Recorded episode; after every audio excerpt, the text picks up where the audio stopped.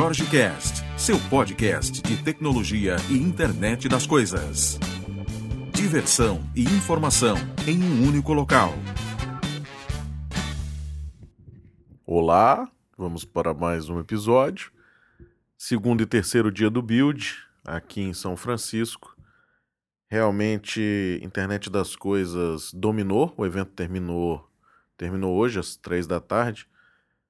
É, posso falar que todos os cantos se falava de hardware, se falava de internet das coisas, Maker, Arduino, Raspberry Pi, Windows for IoT, todo mundo comentando, né? A keynote de ontem, conversas muito muito bacanas, um pouco um pouco de repetição em cima do da ideia das aplicações universais, né? Aplicações universais a gente já já tinha falado, isso já existe há algum tempo, né? Já já se falava disso há algum tempo, a ideia de criar a app pro pro telefone, a mesma a mesma aplicação que estaria rodando dentro do Xbox e tudo mais. E agora expande-se isso também para o, o, Raspberry Pi e aí entrando em devices. Né? O máximo da, da Arduino veio ao build, eu não, não vi, né?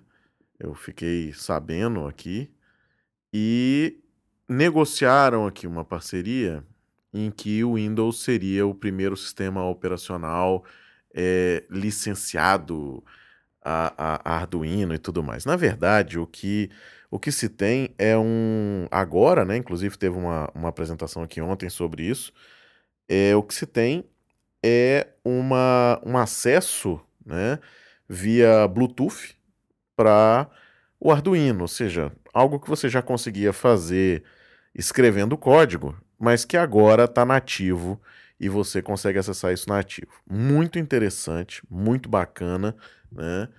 E promete grandes evoluções, porque um, um problema que se tem quando se fala de, de desenvolver Arduino e tudo mais, falando um pouco mais profissionalmente, né? Não, não de do pessoal que compra o Arduino, faz aquele aquela brincadeira em casa e, e larga aquilo de mão. Não, a gente está falando de, de ter um, um, uma ideia um pouco mais evoluída aí para um chão de fábrica ou para para alguma aplicação que realmente tome um, um, um, poder de crescimento maior e tudo mais, né?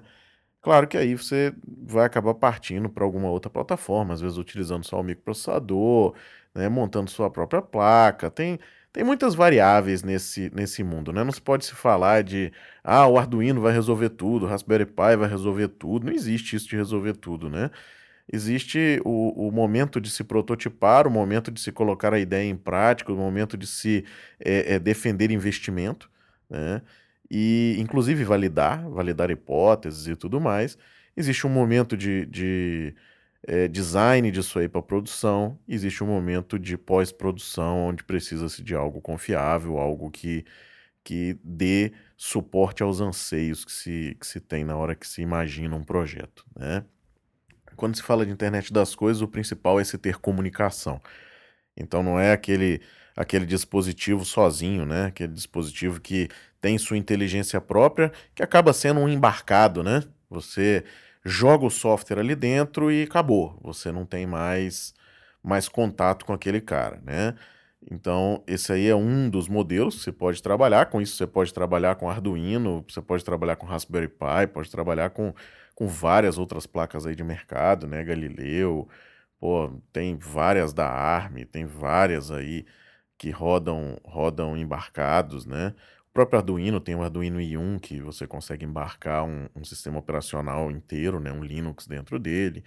E, e esses caras são muito legais, mas você precisa hoje ter controle sobre, sobre esse hardware, você precisa ter controle sobre esse device, você precisa estar tá monitorando o que está acontecendo às vezes em campo, né? Alguns cases que foram apresentados aqui, né? eu falei do, do, do da vaca, assim, é muito é muito é, é, curioso, né, quando você fala, pô, vou conectar uma vaca para saber um pedômetro numa vaca para saber quanto que ela está andando por dia, qual é o calor corporal dela.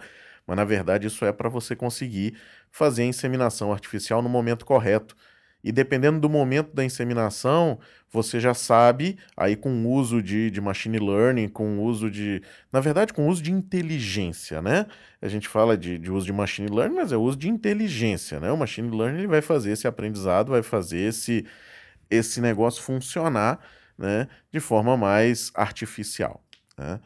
E você consegue economizar dinheiro com isso. Você consegue, na verdade, ganhar dinheiro com isso, fazer predição, né? Tem uma série de coisas que são interessantes.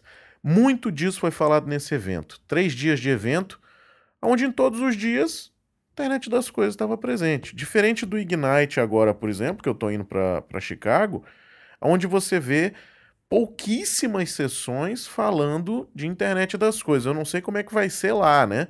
Se, o, o, se vai ter algum movimento dentro do evento, se vai ter alguma coisa, mas você vê no, no na grade, eu estava fazendo a minha grade agora há pouco aqui na, na aplicação, e assim, você vê muito pouca coisa, né? Que é o comum, o comum que, que eu via até, até então em todos os eventos que eu tenho participado, é você ter aquela trilha de internet das coisas, aquela trilha, às vezes para o maker, às vezes para o para o desenvolvedor que quer ir um pouco além, que quer usar um hardware, que quer, né? Mas ninguém entrava a fundo trazendo cases de mercado, demonstrando soluções, né? Agora você tem o IoT Suite dentro do Azure, ou seja, pontos aí para você conseguir colocar esse hardware, comunicar com esse hardware de forma mais fácil, de forma mais simples, né? Então tem muita coisa nova, surgiu muita coisa nova. Algumas naturalmente já existiam, né? Aí o que se fez foi trazer e agrupar várias soluções e dar uma roupagem aí mais, mais fácil, né, de utilização. Marketing também ajuda bastante, né? E com isso a gente começa a popularizar o negócio, começa o negócio a andar e ficar bacana, tá? É, que mais ontem no, no keynote de ontem? Hoje não, hoje não teve keynote, né? Hoje foram só algumas sessões, mas Falou-se ontem da. Olha que coisa bacana, né? Falou-se ontem do, da integração com software da Autodesk para impressão 3D, um serviço da Autodesk para impressão 3D, para criação de modelos e tudo mais. Você vê que já começa a se trazer isso para dentro, e tudo isso que eu estou falando aqui, o Windows 10, né? Então começa a trazer isso para o desktop do usuário do usuário padrão, do usuário normal, né? Digamos assim, né? não que o outro seja normal, nem, nem diferente, mas a gente fala de levar isso para dentro de casa, né? Para o cara ter uma impressora 3D dentro de casa. API do Office dominando a conversa também. Ou seja, integração total, novamente visando o quê? Produtividade, né? A busca eterna de produtividade. O que interessa hoje é você conseguir ser produtivo, porque você tem tantas fontes que, que retiram sua atenção. Você tem tantas coisas para fazer ao mesmo tempo que quanto mais você conseguir dar produtividade de forma automática, né, trazer coisas para o seu dia a dia que facilitem, né, que te ajudem a perder menos tempo ou que te levem, às vezes, para caminhos aonde você vai se perder dentro desse caminho, né? Então, assim, complicado, né? A Cortana também, dentro de, de aplicações, uma coisa muito interessante, por exemplo, você consegue fazer uma ponte, né? É, foram lançadas as pontes aqui. O que, que, são as pontes? Né? Você pega seu aplicativo Android e traz ele para dentro da loja do Windows, ou seja, traz ele para dentro da plataforma do Windows. Só que você integra esse cara e consegue colocar, por exemplo, a Cortana para operar um software como esse, uma aplicação como essa.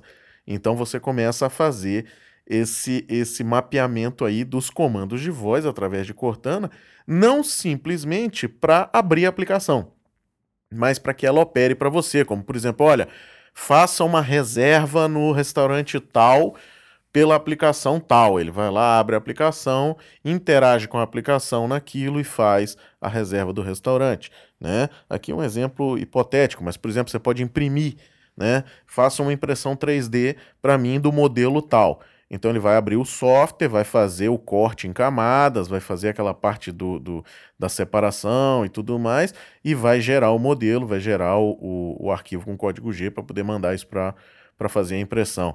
Então, assim, são coisas que você começa a ver que a plataforma começa a crescer e ficar muito bacana, né? Então, o Windows 10 vem aí realmente bom para a essa brincadeira conseguir acontecer. Não, não estou falando do Windows 10, mas estou falando da plataforma Windows como a Store também, né?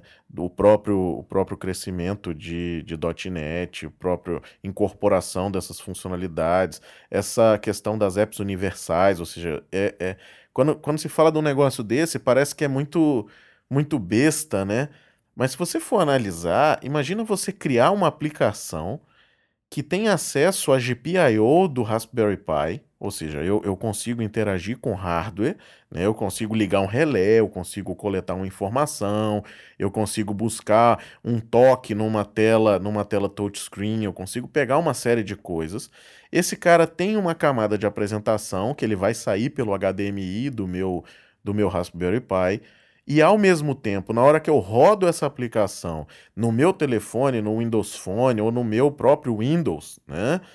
Eu, eu vejo essa aplicação da mesma forma que ela sai pelo HDMI, só que com um detalhe: não funciona a GPIO, acabou. Ou seja, aquele recurso é desabilitado naquela aplicação e o resto funciona. Né? É, exige um pouco de codificação, não é naturalmente o, o ou faz isso e, e, e, existe toda uma inteligência monstruosa. Não, não existe esse negócio, né? Você vai ter que codificar sim, mas vamos vamos imaginar que é um negócio muito alucinante, né? Quando eu falo vamos imaginar, é assim, você pode imaginar, mas você pode também baixar, né, o, a nova a no, o novo Visual Studio, que já tem já tem tudo isso, o antigo também tem algumas coisas de apps universais, mas você pode baixar já o, o 2015 e tá brincando com algumas coisas dessa atualmente, tá? Eu vou fazer alguns, alguns testes depois com Raspberry Pi e vou estar tá postando aí no, no meu site. Aliás, ontem tivemos uma, uma sessão aqui para o Windows. o nome da sessão era Windows para Makers, né? É, com foco em Raspberry Pi e, e Arduino. E sessão sensacional, diversas demonstrações, né? Todas elas, todas elas com aplicações universais, né? E ao final dessa sessão, a Microsoft distribuiu para cada um dos presentes um kit com um robozinho igual ao que eu publiquei aí, eu coloquei algumas fotos no Facebook. Fiz um vídeo também, mas o vídeo não subiu porque era para subir para o YouTube e, e, leva muito tempo, então tá subindo aqui. Eu espero que que suba ainda hoje, né? Eu fiz três vídeos lá dentro da, do build, vou colocar e vou, vou disponibilizar aqui na página também. E foi entregue então esse kit com o Raspberry Pi 2, com o controle do, do Xbox, com o, o, a madeira cortada no laser para você fazer o, o, o robozinho, né? E alguns sensores que tinham nele. É, eu vou montar esse robô, né, quando chegar no Brasil. Não vou montar agora, senão para depois desmontar, botar na mala e tudo. Mas eu vou montar e vou fazer um videozinho da montagem desse negócio. Vou, vou publicar aí também para todo mundo dar uma, uma olhada. Outra coisa também que, que eu queria falar um pouquinho é do AspNet 5, totalmente remodelado. Algumas coisas a gente já vinha, já vinha conversando, né, já vinha já vinha se vendo, né? não existe nada que tenha surgido do dia para a noite, né? mas muito interessante a ideia de se ter um, um, um núcleo né, de .NET, onde tudo que for compilado para esse núcleo, tudo que for desenvolvido se pensando nesse núcleo, né, vai estar tá sendo executado em Linux e em Mac, além de em Windows naturalmente, né? é, a parte de dados já está dentro desse, dentro desse núcleo. Então, isso é, é muito bacana.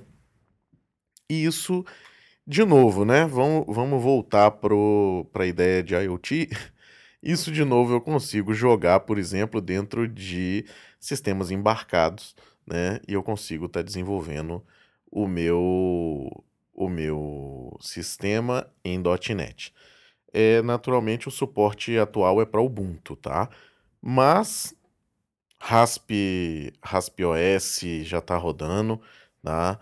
No falou-se um pouco de, de, de alguns outra, algumas outras distribuições de Linux, né? Mas nenhuma é, com aquele suporte oficial, né?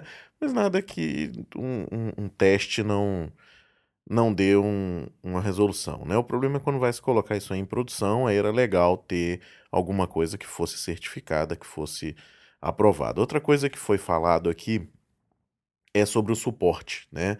Haverá sim suporte aos outros sistemas operacionais, não suporte ao sistema operacional, mas suporte ao .NET rodando nos sistemas homologados, tá? Então você vai sim ter suporte aí nesse, nesses casos. Ou seja, a portabilidade, que era o que muitos falavam, né, e tudo mais, está eh, começando a acontecer, tá?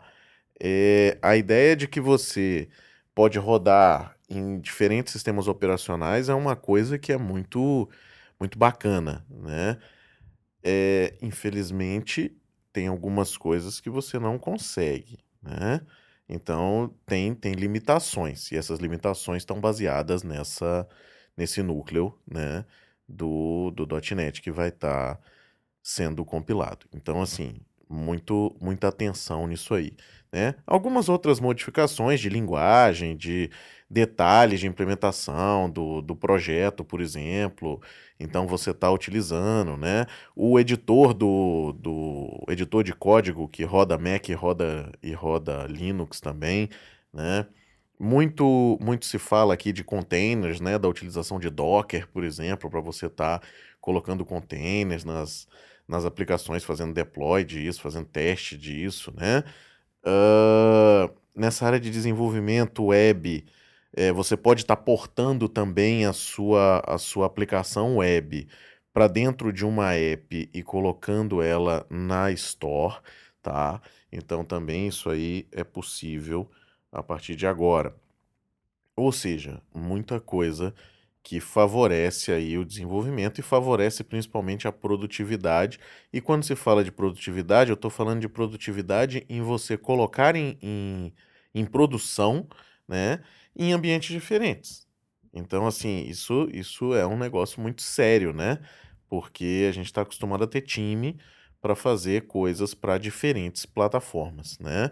E aí você agora consegue, com o mesmo código, tá rodando isso aí de forma muito mais prática, né? Integração com o Nuget muito melhor. Então, tem, tem muita coisa bacana. Eu vou, eu vou tentar depois trazer algumas, algumas coisas para a gente não se estender muito, né? É, eu vou tentar depois trazer algumas coisas e fazer alguns, alguns posts sobre isso. É, eu fiz uma apresentação no ano passado, se não me engano, no meio do ano passado, foi no .NET Architects, onde eu rodei .NET no macOS. Né? A ideia é a mesma, tá? Você vai acabar, vai continuar utilizando o Homebrew para descer a, a, a distribuição, vai, vai montar todo o seu ambiente. Extremamente simples, né? No vídeo, tem um vídeo aí na, na web, eu acho que eu até publiquei lá no, no meu site. Se eu não tiver publicado, vou publicar nos próximos dias, tá? Mas é, esse vídeo já é até antigo.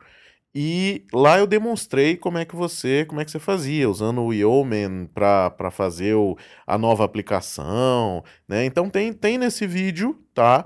Já o como você vai fazer. A única diferença é que agora você tem já uma versão mais estável, uma versão mais legal, né? Também tá lá no GitHub, GitHub do, do AspNet, né? Você tem todas as dicas de como você descer, tem documentação, tem, tem tudo mais. Vale a pena, vale a pena você dar uma olhada, né? Para ver como é que tá, o que que tá acontecendo aí no mercado, tá? Isso aí eu acho que é uma coisa que todo desenvolvedor deve estar tá, deve tá sempre antenado, né? O que está acontecendo, o que, que vem aí de novidades, né? Quais são, vai haver alguma quebra, alguma quebra de paradigma, eu vou ter que me preparar de, de alguma forma para isso, né? E tá antenado, tá? Tá sempre, sempre dando uma olhada ali, né? Um olho no peixe, outro no gato, né? Ou seja, pô, o que, que a concorrência faz, né? Se você só trabalha com Microsoft, dá uma olhada em outras coisas também, né? Interessante, né? Vai ver o que, que o pessoal tá fazendo em Python, né? Vai, vai dar uma olhada, tem, tem umas coisas poderosas sendo feitas aí, né?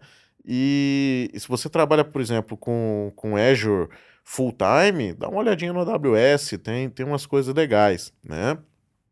De nuvem. Data Lake é uma coisa que eu acho que vale a pena ser, ser olhada, tá? para principalmente quem vai mexer com IoT, com, com dados tempo real, streaming e tudo mais. Eu acho que é um, uma coisa que vale a pena ser vista, tá? Hoje eu conversei com o pessoal de um, de um projeto muito interessante de, de data mining, tá? E assim, quem nunca viu data mining, quem nunca viu é, é, machine learning, nunca se preocupou com isso, né? É bom, assim, abrir os olhos, começar a dar uma olhada, tá? Hoje eu conversei com, com o pessoal da Microsoft aqui do projeto Oxford, tá? O site do, do deles é o projectoxford.ai. É um, um, uma framework de, de machine learning, uma framework de, de, que vai te dar inteligência aí no negócio, só que com foco em imagens, né? Então ele reconhece rostos, reconhece distâncias entre rostos e tudo mais, e voz. Então, ele faz toda a parte de tratamento de voz também para que você consiga, às vezes, numa aplicação ou na sua ou no, no, no seu site ou em alguma coisa que você precisa estar tá fazendo esse, essa busca, né? Ele está salvando esses, esses dados e está fazendo essa, esse repasse para você desse, dessa informação baseada ou na imagem ou no áudio, tá? Para que você tome decisões, para que você saiba, por exemplo, se a pessoa você, você criar uma app e eu quero saber se a pessoa está olhando para a tela na hora que um vídeo está passando, né? A gente teve uma ideia um tempo atrás que era fazer um, um, uma aplicação para o cara ganhar dinheiro assistindo vídeos no telefone. Então a gente venderia isso para um modelo de negócio imaginado na época, era você vender isso para publicidade e os anunciantes pagarem para o cara que está assistindo né, um valor X qualquer. Tá? E como é que eu vou saber se o cara tá olhando ou não? Olha aí, ó, Project Oxford aí agora ajudando você nisso aí. Então, assim, são, são essas coisas que, que valem a pena você, como desenvolvedor, tá sempre ligado, porque são coisas que você. Claro que você consegue fazer isso, né? Se você pegar um OpenCV, você vai escrever algum código, vai, vai entender a biblioteca, vai botá-la para funcionar e, e tá funcionando. Você vai conseguir fazer. Só que imagina você fazer isso sem, sem escrever nada, né? Consumindo um API, por exemplo, e retornando um JSON para você. Então, assim, cara, é outro esquema, né? É, é, é um negócio e, e te dando uh, uma, uma análise estatística por trás de certeza, né? Então, assim, tem muita coisa que é bacana. Para quem quiser ver um pouquinho sobre isso aí, projectoxford.ai. Eu recebi aqui alguns algumas mensagens, né? O pessoal quando viu eu fazendo check-in aqui, no, no build e viu algumas fotos aí que eu publiquei, né, nos, nos, nas páginas aqui do Facebook e tudo, é, perguntando do HoloLens. Eu não fui para o hands-on do HoloLens, tá? Eu tava, eu tava prestando atenção na parte de IoT e disse, não, eu vou, eu vou daqui a pouco e as vagas estavam encerradas. Então, assim, eu não, não fui no, no hands-on. Teve um hands-on aqui que o pessoal teve acesso ao HoloLens, que testou, né? Colocou as mãos e, e tudo mais, e, e, viu as imagens e viu como é que funcionava. Alguns ganharam uns casacos também, uns negócios aqui, brinde para todo lado, né? E eu não fui, tá? O que é muito interessante, falando de HoloLens, é que você tem uma, uma biblioteca própria para você trabalhar com hologramas já está pronta, tá? Você já consegue ver isso. E a, você ainda não consegue naturalmente fazer o teste, né? Mas a promessa é que para depois do, do verão agora já comece a se falar em, em quando vai se comercializar, né? Alguns mais entusiastas dizem que logo após o verão vai estar nas lojas. Eu não sei. Eu, eu, eu não ouvi isso da boca de, de diretoria ou de, de, de gestores em, em, em, cima do palco. Então, assim, acho que é, é bom esperar um pouco mais até para ver se, se vai realmente estar tá saindo. Eu acredito que é uma tecnologia que já vai para a rua, sim, né? O, o buchicho em cima do negócio está muito forte, não tem como, como isso ser ser o fake, né? E todo mundo que saiu dos. Eu conversei com, com um rapaz que participou. Diz que o equipamento é sensacional, realmente, que é idêntico aos, às apresentações. Agora, uma coisa que, que eu queria de novo bater é aplicações universais. Pô, você vai desenvolver a mesma aplicação que vai rodar desde o Raspberry até o HoloLens. Já imaginou um negócio desse? Isso não existe, cara.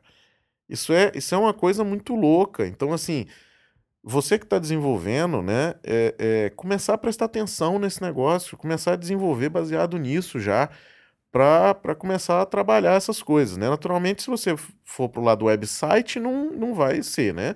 Você não vai ter o website universal junto com... Né? Não, você consegue até desenvolver seu website e transformar ele numa aplicação depois, tá?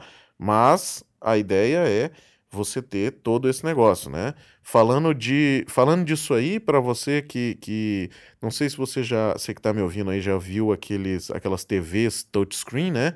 Tem alguns. Eu tive um cliente agora há pouco tempo que, que comprou uma TV gigantesca e colocou para fazer quadro de atividades e para fazer as reuniões diárias e tudo mais, e mostrar os gráficos de, de, de produtividade, é, nível de, de abertura de suporte, todo, todos esses, esses números né, que, que interessam para que a gente tenha qualidade no nosso, no nosso departamento de, de tecnologia. Né? É, o Surface Hub é uma TV dessa, né? Só que ele é um Surface. Então, assim, muito animal. Brinquei com um aqui no, no, no demo. Sensacional, sensacional, tá? E, de novo, aplicações universais. Então, assim, é, não tem como fugir disso aí, né? Então, dá uma olhada nisso aí, bacana, tá no novo Visual Studio, né? Vale a pena dar uma olhada, né? Então, hoje finalizou o, o build. Tem muita coisa, tem muito. Eu fiz alguns, algumas anotações para montar um post depois. Não vou conseguir fazer agora, porque eu estou indo para Chicago para o Ignite. Então vamos ter mais uma semana aí de evento pela frente. Né? O Ignite é um evento diferente, é um evento mais, mais enterprise, né? mais para unir todas as tecnologias em prol da empresa em prol de produtividade. Então, é um outro foco. Aqui era o foco para desenvolvedores, lá é um foco para a empresa. E aí vamos, vamos dar uma olhada no que está no que tá sendo falado, né? E tá repassando aqui para vocês. E esse fim de semana acontece também lá em Chicago o MCT Day Zero ou MCT Day, né? Que ele sempre acontece um pouco antes do, do evento. Antigamente era o Tech Ed, agora é o Ignite, né? Então ele acontece amanhã. Eu vou estar tá, vou tá participando também e vou passar aí o que o que eu vi lá para o que, que eu puder falar, né? Porque tem um, um, NDA. Então o que puder ser falado eu vou, vou passar aí para vocês, né? E a partir da semana que vem eu vou tentar fazer mais vídeos. Agora eu aprendi a, a editar no próprio telefone, então assim tá mais fácil né? Antes eu editava no Mac, agora eu estou editando direto no iPhone, tá mais fácil, né? O pessoal que, que, falou que eu devia abandonar o, o iPhone e ir para o Windows Phone, né? Eu recebi aqui um, uma mensagem. É, assim, eu já tive o Windows Phone, infelizmente ele, ele teve um problema, né? Eu tive que desmontar e a solda não foi bem sucedida na tentativa da correção, então ele não aceita mais. A parte GSM não funciona, né? Mas eu já utilizei o Windows Phone, acho sensacional, acho muito bom. Produtividade, eu achei mais legal o iPhone, voltei para ele. Estou agora com o iPhone 6 Plus, aquele que eu enchi o saco do pessoal quando comprou o Galaxy Note que eu falava que o cara tava com o iPad na orelha, né? Agora eu tô com o iPad na orelha e dando o braço a torcer, realmente é outra coisa, cara. Você consegue, assim, leitura, porra, uma série de coisas é muito melhor você ter uma tela grande do que uma tela pequena, né? Mas eu, eu gosto da plataforma Windows Phone, tenho, utilizo, desenvolvo a aplicação, rodo nele, né? Infelizmente a parte GSM tá bugada, mas parece que vai, vamos ter algumas promoções aí e possivelmente eu compre um Windows Phone e fique com os dois, né? Não necessariamente porque eu defendo uma série de coisas Microsoft tenho que é, é, utilizar tudo 100% cegamente, né? Isso é o que a gente vem falando e isso eu não faço de forma alguma. O que for ruim a gente vai falar, o que for bom a gente vai falar e vai divulgar bastante, porque o que é bom, eu acho que todo mundo tem que usar, né?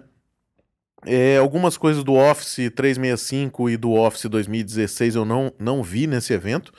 Eu deixei para ver no, no Ignite, então vou estar tá buscando essas informações aí para estar tá, tá passando. Beleza? E tô devendo um, um podcast sobre o Vale do Silício. Vou tentar fazer ele nesse final de semana também. Grande abraço e até o próximo.